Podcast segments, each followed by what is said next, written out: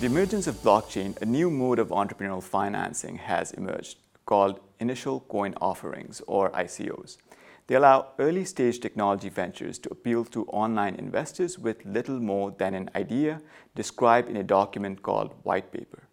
My research dives into the question of what is it in these documents that makes investors invest. So, what are ICOs precisely? ICOs are a decentralized method of financing whereby an entity calls for funding by issuing digital tokens to online investors, relying on a distributed ledger technology. ICOs are interesting because they build on digital information and communication technologies and offer a democratic, decentralized, and disintermediated mode of entrepreneurial financing, thereby improving access to finance and substantially reducing the barriers to entry for entrepreneurs however, at the cost of reduced safeguards and regulatory protection. My study focuses on the central documents that ICOs are initiated with, the white papers.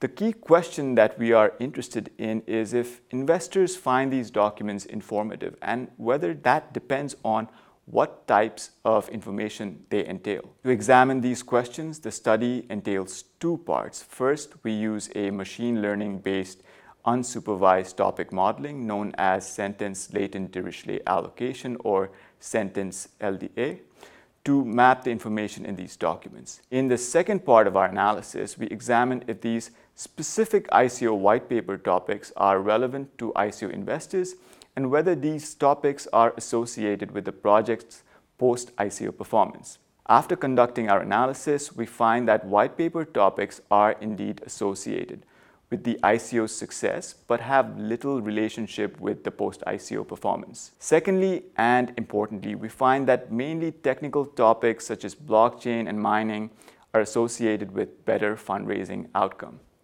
We also find that white paper topics are more relevant among projects based in countries with some ICO-related regulatory directives and among projects with higher ratings from analysts. In this manner, our study contributes to this long-standing literature on the efficacy of voluntary disclosures. Do firms disclose relevant information without regulatory supervision? And in turn, do investors find such information credible? What we find is it is important to consider the specific information type when considering these questions. Our findings uh, tell us that investors mainly find topics that are hard to replicate, that require a degree of expertise, such as the technology related topics in ICOs, as credible.